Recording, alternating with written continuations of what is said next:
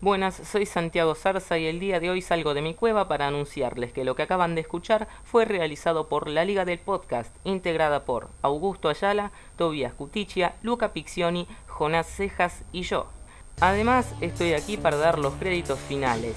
Empiezo. Tanto el acusador como el periodista en el estudio fueron interpretados por Augusto. El reportero fue interpretado por Tobías, el defensor por Luca, el juez fue interpretado por mí y Jonás interpretó a los personajes con poca letra, aunque irónicamente él fue el que más habló durante el podcast.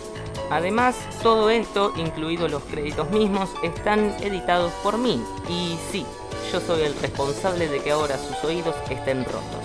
En nombre de la Liga del Podcast, les pedimos mil disculpas.